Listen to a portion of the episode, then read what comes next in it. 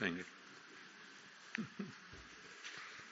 Okay. Ja, einen schönen guten Morgen von hier und alles, alles Gute und Gottes Zeichen, Segen für dieses neue Jahr, für uns alle, das wünsche ich uns. Ich möchte euch begrüßen mit einem Wort heute Morgen aus Matthäus 13, 43. Matthäus 13, 43.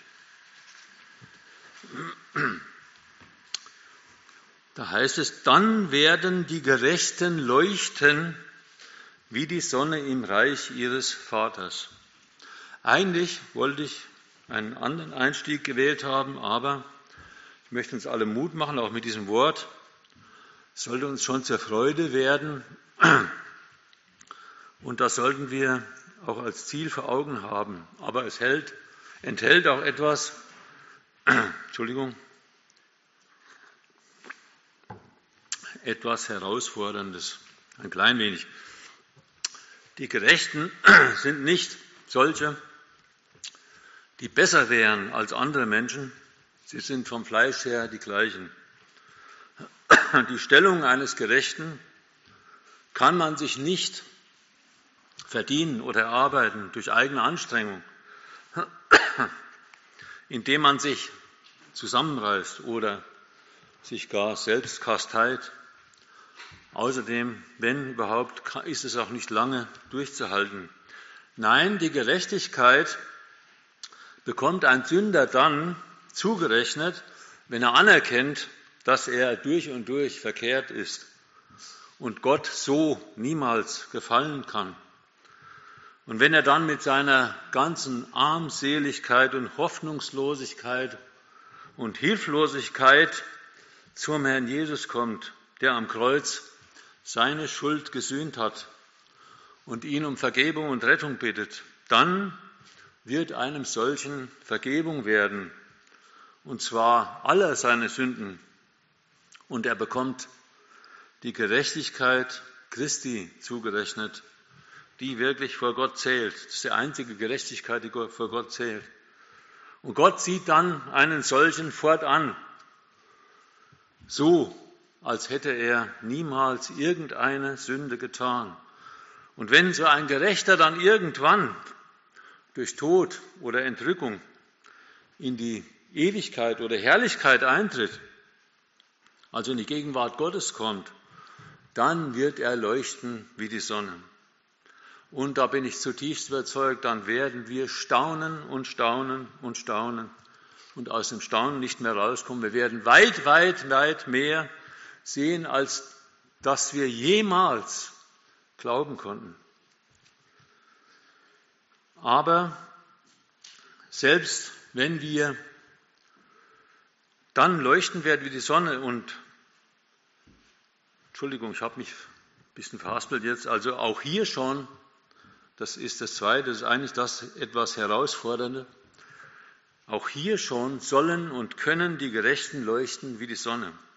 Und das umso mehr, je mehr sie in die Gemeinschaft mit ihrem Herrn eintreten und diese Gemeinschaft suchen, sich von ihm anstrahlen lassen, sich umgestalten lassen in sein Wesen und dann, wie es in Philippa 2 heißt, wie Himmelslichter leuchten inmitten dieser Finsternis dieser Welt. Und selbst wenn wir als Gerechte nur ein wenig leuchten, wir sollen viel leuchten, selbst aber wenn wir nur wenig leuchten, dann wird das Umfeld um uns her das wahrnehmen. Aber selbst das wenige, das wird eine ganz große Ehre sein für unseren Herrn Jesus. Und das wünsche ich uns allen. Und dazu möge der Herr Gnade schenken. Und dazu sollten wir aber auch aufeinander Acht haben und uns gegenseitig ermuntern und ermutigen.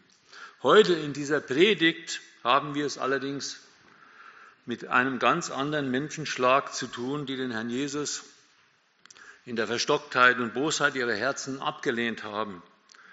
Und das, obwohl der Sohn Gottes selbst, also in Person, zu ihnen gekommen war und ihnen eine Botschaft in Liebe und Gnade gebracht hatte. Und deswegen musste der Jesus Israel als Nation Gericht ankündigen, sowohl ein zeitliches als auch für die Ewigkeit. Aber das schließt nicht aus, auch in der Vergangenheit nicht, dass solche, dass einzelne Israeliten durch Gnade und Umkehr vor der Verdammnis gerettet werden konnten und das bis in die heutige Zeit. Und dieses Versöhnungsangebot Gottes in seinem Sohn besteht noch immer. Und es gilt allen Nationen. Es gilt auch grundsätzlich jedem einzelnen Menschen. Deshalb bitte ich dich schon jetzt, der du auch vielleicht von außerhalb zuhörst, an Christi Stadt, lass dich versöhnen mit Gott, der deinen, seinen eigenen Sohn für dich selbst zur Sünde gemacht hat, damit du gerettet werden kannst. Überhöre nicht, wenn Gott dich ruft. Das könnte auch der Titel über dieser Predigt sein. Den Text dazu finden wir in Lukas 11 ab Vers 29 bis Vers 36. Ich werde dann die, den Text in Teilpassagen, Teilstücken lesen. Zuvor will ich noch mit uns beten. Lieber Herr, wir freuen uns wirklich von ganzem Herzen über die Maßen, dass wir Gnade gefunden haben. Jeden Einzelnen, der Gnade gefunden hat, segne auch heute durch dieses Wort. Gib Gnade zum Reden, gib auch Gnade zum Hören und lass alles wirklich zu deiner Ehre geschehen, für, zu deiner Ehre ganz allein. Darum bitten wir dich. Amen. Ja, wenn wir über diesen Text heute reden, ab Vers 29 Lukas 11, müssen wir unbedingt auch den Kontext, das Umfeld anschauen. Allein auch schon deswegen, weil schon wieder einige Zeit vergangen ist, seit wir das letzte Mal uns in dieser Predigtreihe aufgehalten haben vom Lukas-Evangelium. Also der Text, der gehört mit zur Verarbeitung dessen, ich lasse mich mal so nennen, zur Verarbeitung dessen, was bei der Heilung eines stummen Besessenen geschehen war. Lukas 11 ab Vers 14. Der Herr Jesus hatte einen stummen Dämonen aus einem Menschen ausgetrieben. Danach konnte dieser Mensch sprechen. Bevor ein Dämon ausgetrieben werden konnte, musste man den Namen des Dämons in Erfahrung bringen und seinen Namen erfragen. Aber das war in diesem Fall ziemlich unmöglich. Man war sich im Judentum weitestgehend darüber einig, dass nur der verheißene Messias dieses zu tun vermochte, wie auch andere Wunder, andere Zeichen, wie die Heilung eines Aussätzigen oder eines Blindgeborenen. Die einfachen Leute ahnten es, dass sie hier den Messias vor sich hatten. In Matthäus 12, 23, Parallelstelle, heißt es da, dieser ist doch nicht etwa der Sohn Davids, was mit Sohn Davids gemeint war, dürfte uns klar sein. Sie wollten sagen, dieser ist doch nicht etwa der Messias. Das war den Pharisäern natürlich ein Dorn im Auge. Und die religiösen Führer konnten dieses Wunder, auch die Kraft, in der das geschehen war, nicht übersehen. In ihrer Hilflosigkeit und Auswegslosigkeit sagten sie dann, dass er das Wunder in der Kraft Satans getan hätte. Lukas 11, Vers 15, Matthäus 12, 24. Das war der Gipfel der Bosheit, aber auch gleichzeitig, zumindest aus meiner Sicht, dumm und unlogisch und doch zugleich dokumentierte das ihren ganzen Unwillen, den Herrn Jesus als Messias anzuerkennen. Andere verlangten, um ihn zu versuchen, ein Zeichen vom Himmel. Lukas 11, Vers 16. Und nach allem, was an Zeichen geschehen war, die der Jesus getan hatte, sollte es keinen Zweifel äh, geben an der Identität des Sohnes Gottes. Aber dennoch wurde er verworfen. Sie wollten nicht, dass dieser über sie herrsche. Sie wollten sich nicht ihm unterwerfen. Und weil sie auch aus dem Grund, weil sie ganz eigene, ganz andere Vorstellungen hatten von dem Messias, von dem Kommenden. Zum Beispiel erwarteten sie einen Messias nicht in Niedrigkeit, sondern in großer Kraft, nicht ein Lamm, sondern einen starken Löwen, der sie vom Joch der Römer befreien sollte.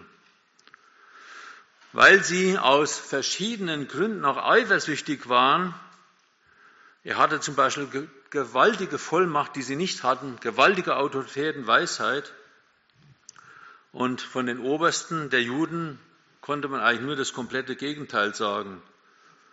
Er war, beziehungsweise er ist der wahrhaftige König Israels, aber auch gleichzeitig ein König der Herzen. Das heißt, er brauchte keine äußere Gewalt oder Manipulation oder irgendwelche Machterweise, damit sich Menschen ihm unterwarfen. Wer eine, eine Herzensverbindung zu ihm eingeht, das gilt bis heute, der liebt ihn und gehorcht ihm freiwillig.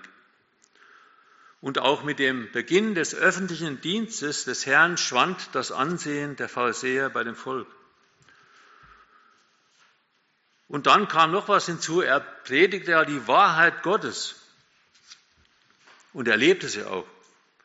Und dadurch hatten sie jetzt ihre Sünde und dazu wollten sie sich nicht stellen. Dazu komme ich noch später. Und letztendlich, unterm Strich, weil sie die Finsternis mehr liebten als das Licht.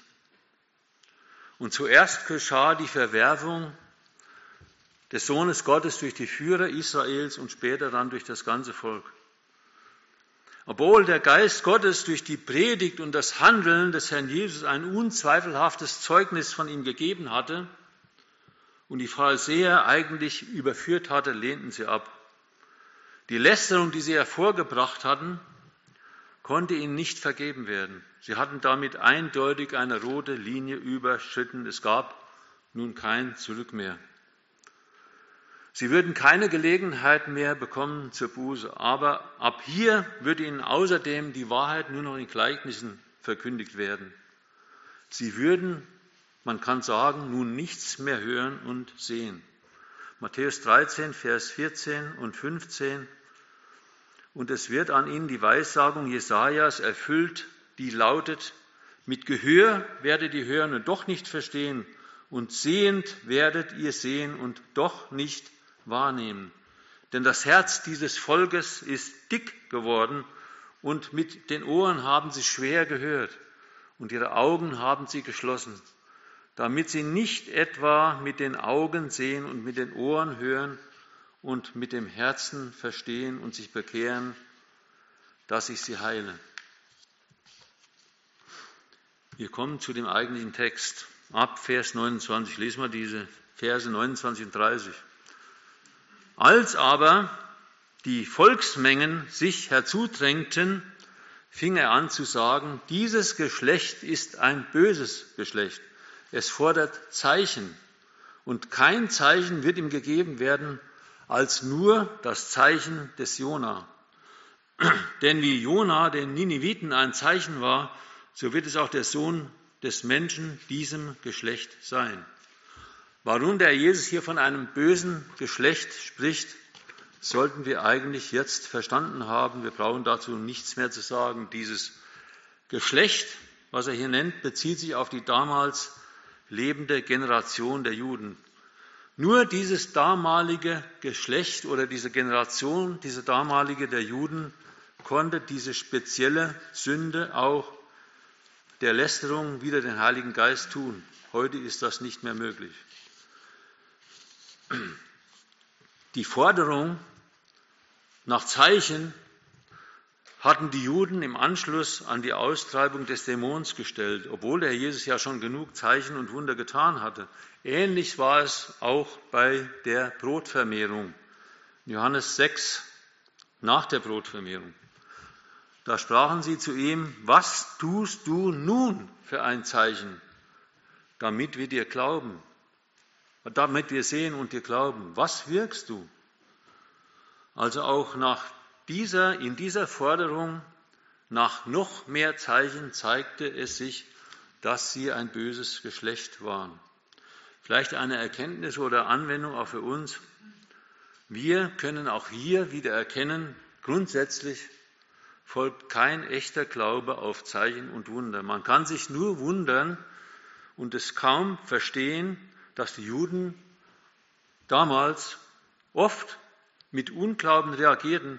Kapernaum zum Beispiel war ein Muster für den Unglauben und die Ablehnung des Herrn Jesus, obwohl die Menschen doch gerade hier so viele Zeichen und Wunder gesehen hatten. Auch dass die Menschen dort sich nicht als verlorene Sünder erkannten und um Vergebung ihrer Schuld gebeten hätten, darüber kann man sich nur wundern. Wir lesen davon nichts. Wahrer Glaube folgt aus der Verkündigung des Wortes Gottes. Hierin ist uns Abraham unser großes Vorbild. Ohne zu wissen, wo er hinkam, vertraute er auf Gottes Wort und verließ sein Vaterland. Und ohne zu wissen, das war eigentlich der Höhepunkt in seinem Leben, wie es ausgehen würde, nahm er seinen Sohn Isaak und zog nach Moria, um ihn dort zu opfern. Sie forderten also ein weiteres Zeichen, als ob sie noch kein Zeichen von Herrn Jesus gesehen hätten. Nur noch ein Zeichen sollte ihnen gewährt werden. Der Jesus nannte es das Zeichen des Jona. Jona war für die Menschen damals in Ninive wie jemand, der aus dem Bereich des sicheren Todes zurückgekommen war. Der Jesus stand nun kurz davor, wirklich in den Tod zu gehen und durch Auferstehung wieder hervorzukommen. Das war das größte aller Zeichen. Später dann als die Auferstehung geschehen war, nach dem, seinem Tod am Kreuz, würden die Führer des Volkes dann alles unternehmen, damit dieser Pfeiler des christlichen Glaubens, die Auferstehung, erst gar nicht aufgerichtet werden würde. Sie versiegeln das Grab und bewachten es, ließen es bewachen. Matthäus 27, 62 bis 66. Und dann, als die Auferstehung geschehen war, taten sie wieder alles, um diese Tatsache der Auferstehung als nicht geschehen hinzustellen. Matthäus 28, Abvers 11. Wir lesen weiter hier im Text, Abvers 31. Eine Königin des Südens wird auftreten im Gericht mit den Männern dieses Geschlechts und wird sie verdammen, denn Sie kam von den Enden der Erde, um die Weisheit Salomos zu hören. Und siehe, hier ist mehr als Salomo. Männer von Ninive werden aufstehen im Gericht mit diesem Geschlecht und werden es verdammen. Denn sie taten Buße auf die Predigt des Jonas hin. Und siehe, hier ist mehr als Jona. Damit, mit diesem weiteren Zeichen, auch was Sie gerade gefordert hatten, bewiesen Sie wiederum, dass sie störrisch waren und sich in einem bösen Zustand befanden. Sie waren tiefer gefallen als die Menschen damals in dieser heidnischen Stadt Ninive, die auf die wahrscheinlich sehr einfache Predigt von Jona Buße getan hatten. Und dabei hatte Jona den Menschen dort, wir könnten sogar sagen, gezwungenermaßen gepredigt. Und es war eine Gerichtspredigt gewesen. Im Gegensatz dazu war der Jesus in Liebe zu ihnen gekommen, doch sie feindeten ihn an. Und seine Botschaft war eine Botschaft voller Gnade und Wahrheit. Sie aber schlugen auch das aus und nahmen sie nicht an, obwohl jetzt ein größerer vor ihnen stand als Jona. Eine Königin des Südens, die Königin von Sheba, hatte von der sagenhaften Weisheit Salomos gehört und sie war davon so angezogen, dass sie weder Kosten noch Mühe scheute und quasi von den Enden der Erde, wahrscheinlich aus dem heutigen Jemen, hinauf nach Jerusalem kam, um die Weisheit Salomos zu hören. Aber was war schon die Weisheit des damals Weisesten im Vergleich zu der Weisheit des Sohnes Gottes? In Sprüche 8, Vers 12 heißt es, ich, die Weisheit, bin die Nachbarin der Klugheit und besonnene Erkenntnis finde ich. In 1. Korinther 1, 24 heißt es unter anderem Christus, Gottes Kraft und Gottes Weisheit. Oder 1. Korinther 1, 30, da heißt es, dass Christus, Jesus, uns geworden ist Weisheit von Gott. Er selbst ist die Weisheit und die Kraft Gottes in Person. Obwohl sie das hätten erkannt haben müssen, verwarfen sie ihn. Wir hatten ja schon gehört, warum sie das taten. Offensichtlich wird es so sein, dass im Gericht am großen weißen Thron, hier ist ja von Verdammen die Rede, Menschen als Belastungszeugen auftreten werden. Der unbestechliche Richter, unser Herr Jesus, der das eigentlich gar nicht nötig hätte, wird Menschen als Zeugen rufen, so wie es aussieht. Dort geht es allerdings nur noch um Verdammnis. Die Ungläubigen werden dort absolut gerecht beurteilt werden nach ihren Werken. Die Stärke der Qual wird ihren Werken entsprechen. Auch wir werden mit zu Gericht sitzen, nicht nur im Fall von Menschen, sogar in Bezug auf Engel. 1. Korinther 6, Vers 2 und 3, da heißt es, oder wisset ihr nicht, dass die Heiligen die Welt richten werden? Vers 3 dann, wisset ihr nicht, dass wir Engel richten werden? Wir werden also Zeugen sein davon, wenn zum Beispiel äh, wir zum Beispiel einem Nachbarn das Evangelium gesagt haben, er uns aber hart abgewiesen hat oder vielleicht tausende Ausflüchte hatte. In den Versen 31 und 32, die zeigen uns, dass Menschen aus dem Heidentum selbst am großen weißen Thron vom Richter gerufen werden, um im Gericht über dieses böse Geschlecht als Zeugen aufzutreten. Menschen aus Ninive, die aufgrund der von Gott beauftragten Gerichtspredigt Jonas Buße getan hatten, obwohl dieser nur mit zusammengebissenen Zähnen dahingegangen war.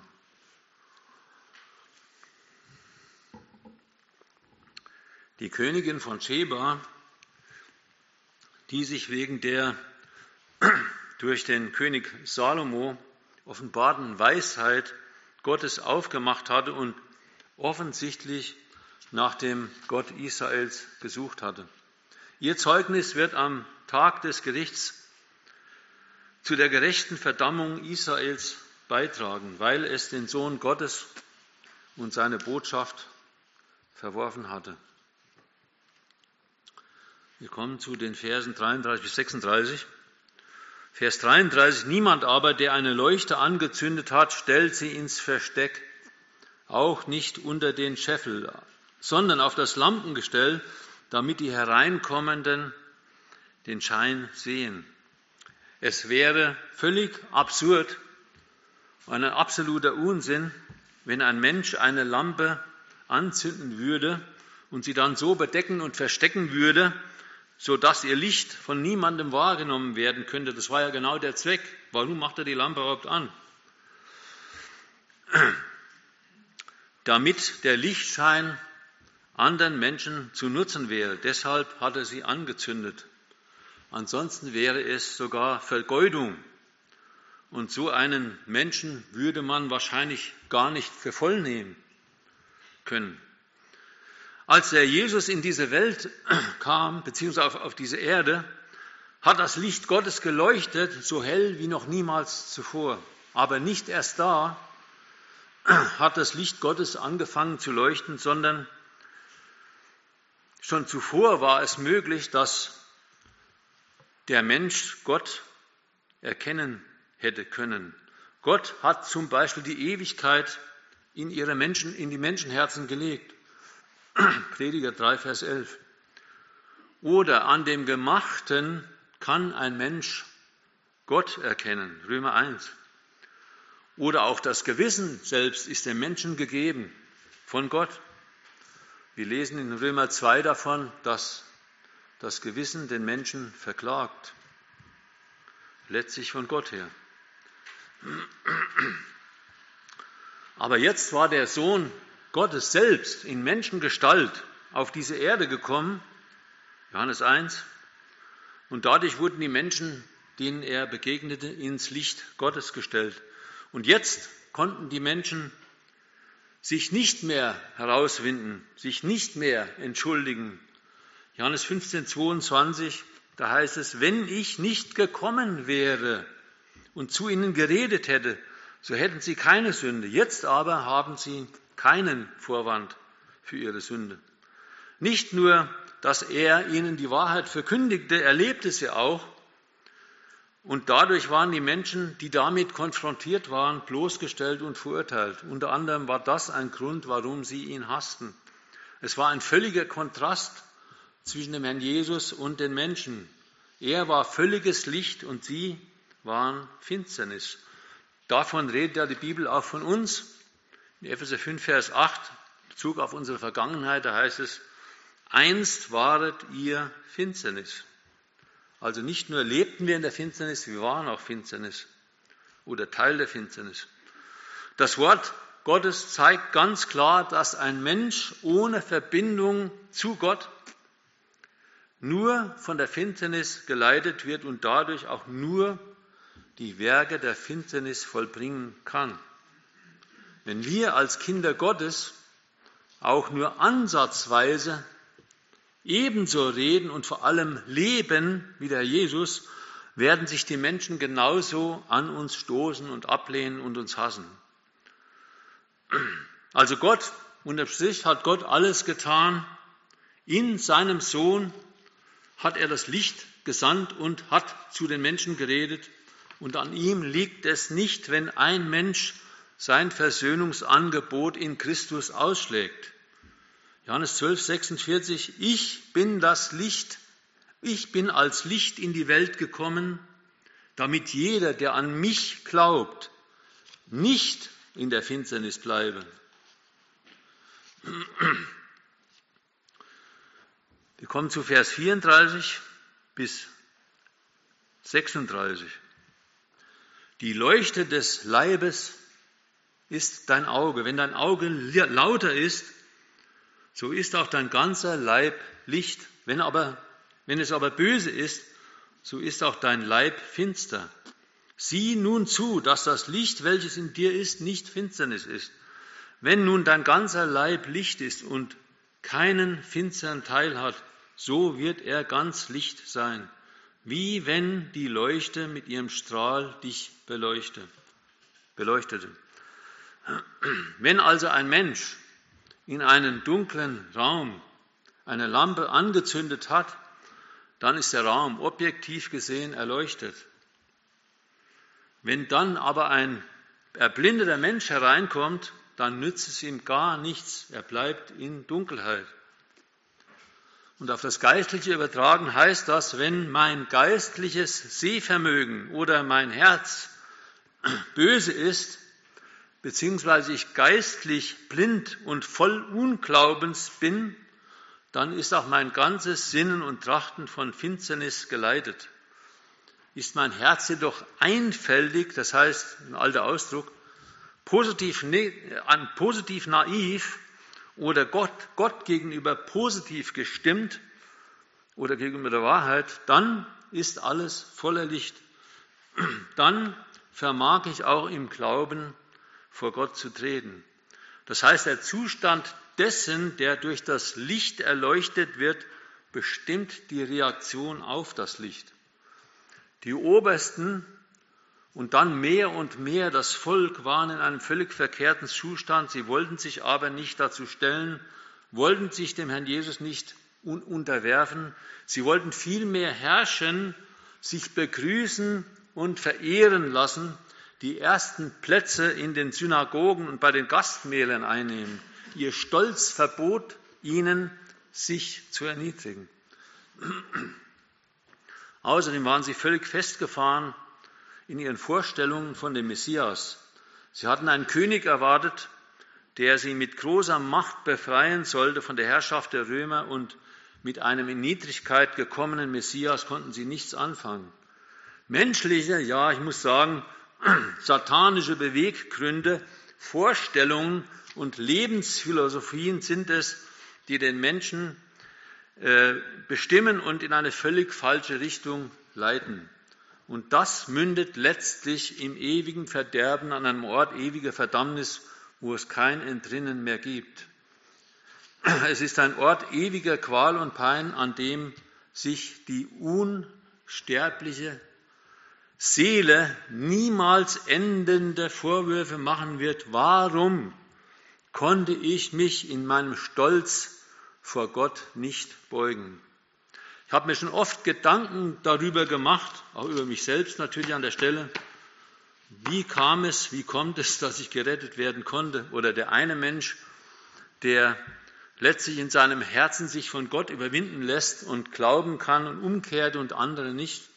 Ich glaube, dass es schon damit zu tun hat, wie sie geprägt sind und von was sie bewegt sind, nach welchen Vorstellungen oder Lebensphilosophien sie leben und wie tief sie darin verankert sind.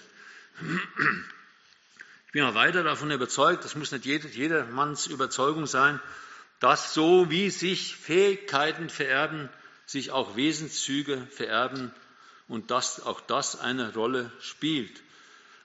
Letztendlich hat der Teufel für jeden Menschentyp etwas, womit er versucht, ihn an sich zu binden und mit allen Mitteln von Gott abzuhalten. Religiöse Menschen, die haben wir hier gerade vor uns gehabt, Juden, die Juden waren solche, oder die Aufgeklärten, die Technik- und Fortschrittsgläubigen, das möchte ich mal kurz vorlesen, ist ja völlig anonym, keiner kennt ihn. Einem schwerkranken Bekannten habe ich geschrieben, dass der Herr Jesus der einzige Weg im Leben und im Sterben ist. Habe ihm auch ein, sogar ein Bekehrungsgebet formuliert. Und darauf schrieb er mir das folgende. Hallo Wolfgang, dass du in deinem Glauben so aufgehst, freut mich für dich. Möglicherweise kannst du dadurch manch Schweres besser aushalten. Ich kann das nicht. Du bist bis in die Anfänge des letzten Jahrhunderts, nee, Entschuldigung, das bis in die Anfänge des letzten Jahrhunderts beziehungsweise Ende des vorletzten die Menschen eine Führung brauchten, um das Zusammenleben zu sichern, kann ich nachvollziehen. Dass es etwas Übermächtiges sein sollte auch noch, aber heutzutage mit unseren Gesetzen, Regeln und den wissenschaftlichen Erkenntnissen, mit unserem digitalen Fortschritt sind mir die Worte der Bibel nicht mehr vermittelbar.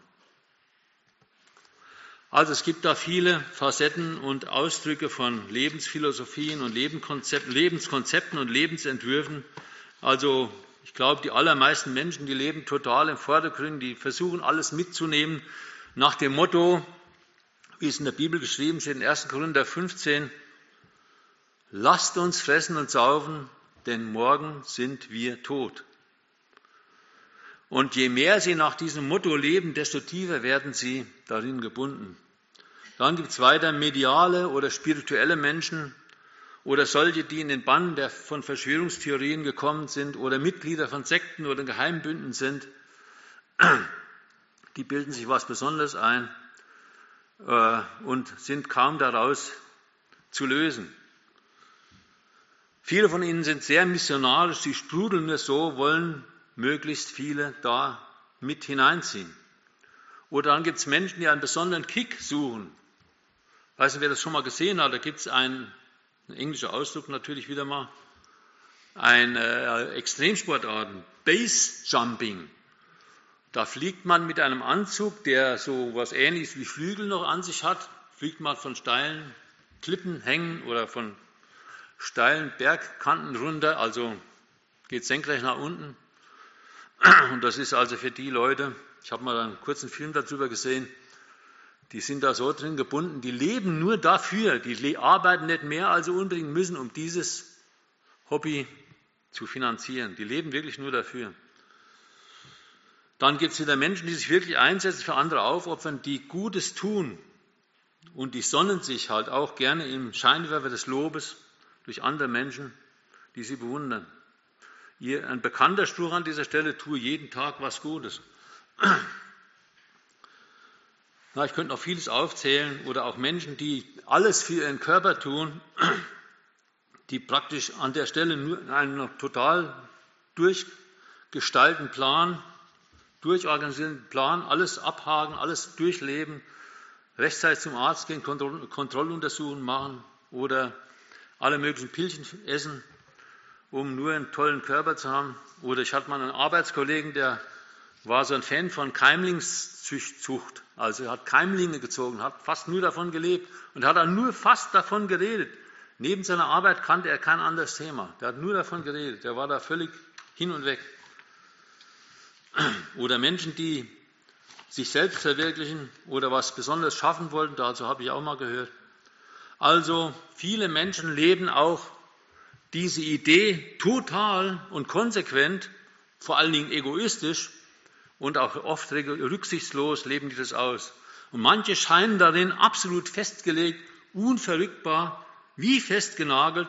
Da kann fast kommen, was will. Sie lassen sich nicht davon abbringen. Sie wollen unter allen Umständen, unter keinen Umständen davon loslassen, selbst dann nicht, wenn sie darin untergehen. Sie sind völlig überzeugt davon, das ist das Leben. Das ist Qualität.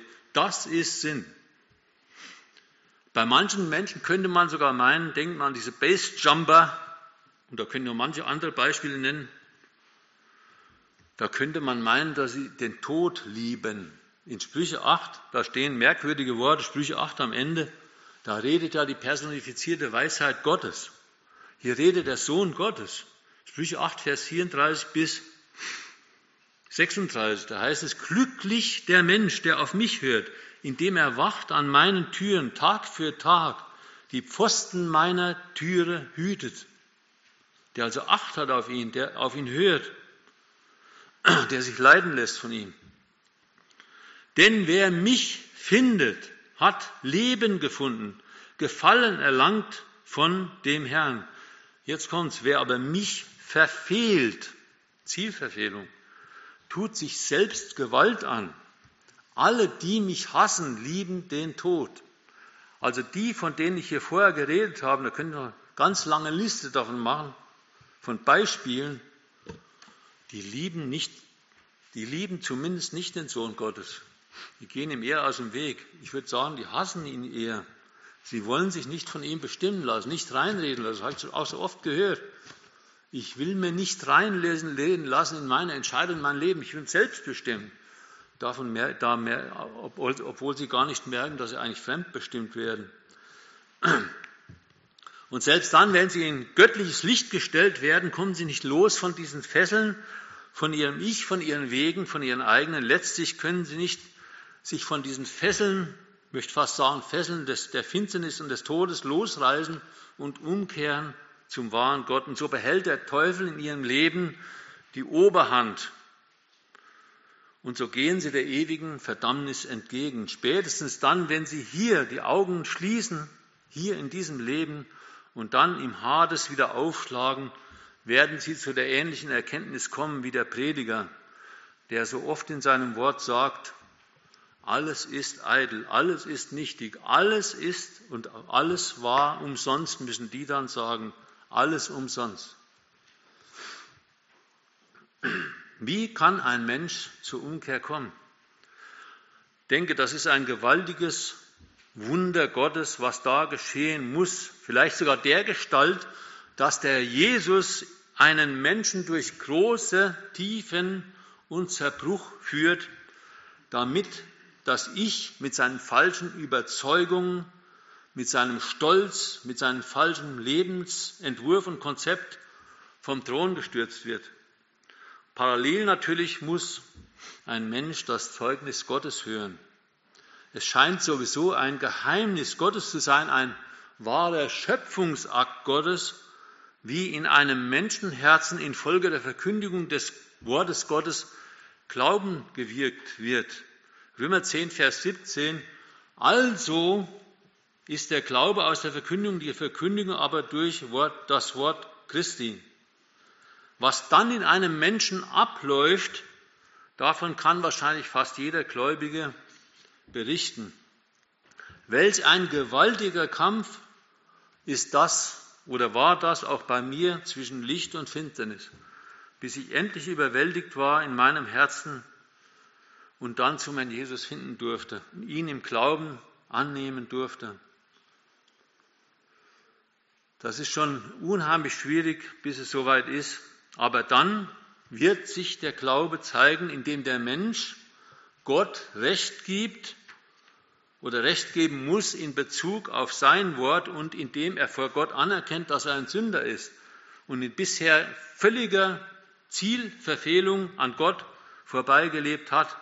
Und auch, dass er mit seinem bisherigen Lebensentwurf, also seiner eigenwilligen Vorstellung vom Leben, vom Verlauf des Lebens und Sinn des Lebens völlig daneben lag. Und wenn ein Mensch umkehrt zu Gott, dann passiert das normalerweise mit einer gewissen Ich-Verneinung, was am Beginn eines Glaubensweges in der Regel noch nicht so tief ausgeprägt ist. Doch bei halbwegs normalem Wachstum im Glauben sollte ein Kind Gottes immer tiefer die Verderbtheit seines eigenen Ichs und Fleisches erkennen und dadurch immer mehr auf den Herrn Jesus bauen, anstatt auf sich selbst.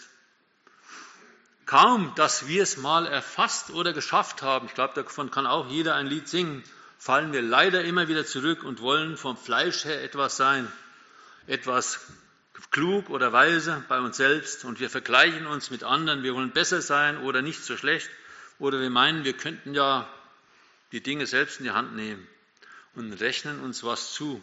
Oder wir fallen sogar zurück in alte Lebensweisen oder Lebenskonzepte, wie wir sie gerade gehört haben, wobei sich manches wirklich verbietet. Manches können wir eventuell auch weiter tun, aber es soll uns nicht beherrschen. Bedenken wir auch, wir sollen uns nicht mehr, wir sollen nicht mehr uns selbst leben. Kommt zum Schluss.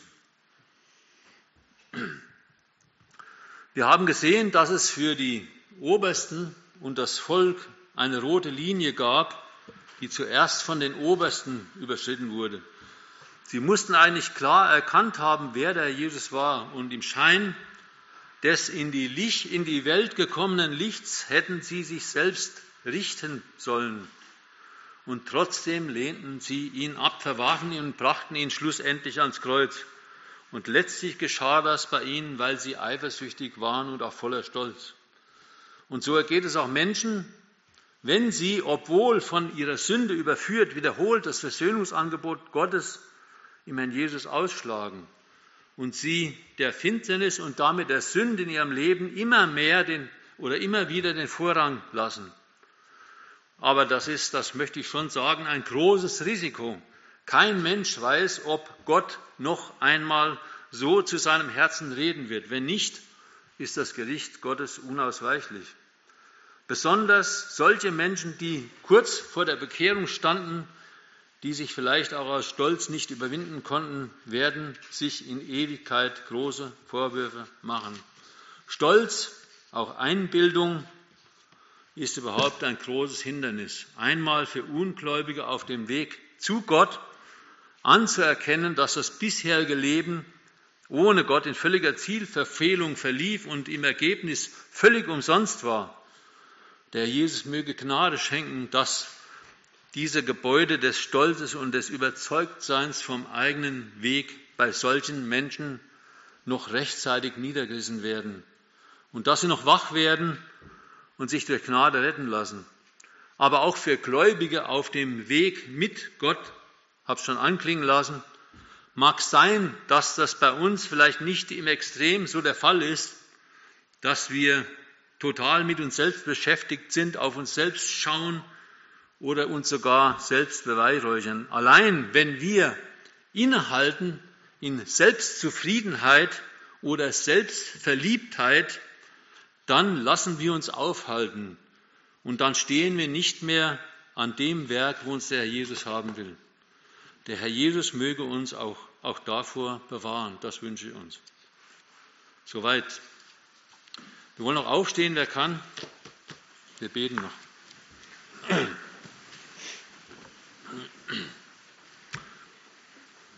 Herr Jesus, wir wollen dir danken für einen jeden Einzelnen, soweit wir Gnade gefunden haben, soweit du uns überwältigen, überwinden konntest in unseren Herzen, dass wir wirklich umkehren konnten von unseren völlig verkehrten Wegen, von unserer Sünde, von unserer Finsternis, von diesem Weg, der hinabführte ins ewige Verderben.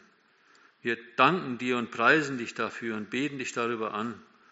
Wir beten um Gnade auch, dass du unseren Weg segnest, dass du uns jeden Tag neu wachrüttelst, dass uns jeden Tag neu in deine Gemeinschaft ziehst, dass wir wirklich Wachende bleiben oder aufwachen, wo wir schlafen, dass wir Buße tun, dass wir immer wieder zurückkommen an dein Herz.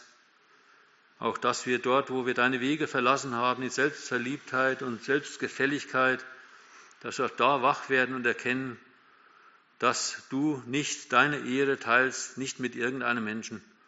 Und Herr, dass uns klar wird, dass wir so uns vom Segen abschneiden. Herr, wir bitten dich, dass du uns beide hältst und Gnade schenkst auch in diesem Jahr und dass wir wachsen zu dir hin, dass wir dir gleichgestaltet werden, dass wir vielleicht weniger reden, aber viel mehr, dass unser Leben redet von der Veränderung, von der Umgestaltung in dein Bild. Wir beten auch für alle Menschen, die heute hier zugehört haben, aber auch darüber hinaus, die auch in diesen Tagen Zeugnisse gehört haben, Kalender bekommen haben, Schriften bekommen haben, dass du sie doch segnest. Menschen, die vielleicht angesprochen sind, Menschen, die vielleicht überführt sind. Wir bitten dich, dass du an den Herzen wirkst. Herr, dass du sie trennst von ihren bisherigen Wegen. Herr, dass du doch die ganzen eigenen Lebensgebäude einstürzen lässt, dass sie erkennen, dass es überhaupt umsonst war und dass sie sich dann hinkehren zu dir, abkehren vom Bösen, abkehren, wegkehren von der Finsternis hin zum Licht, von der Gewalt des Satans hin zu Gott kommen und sich retten lassen und dann fortan ein Leben zu deiner Ehre führen möchten. Wir danken dir jetzt für alles und geben dir die Ehre in allem. Amen.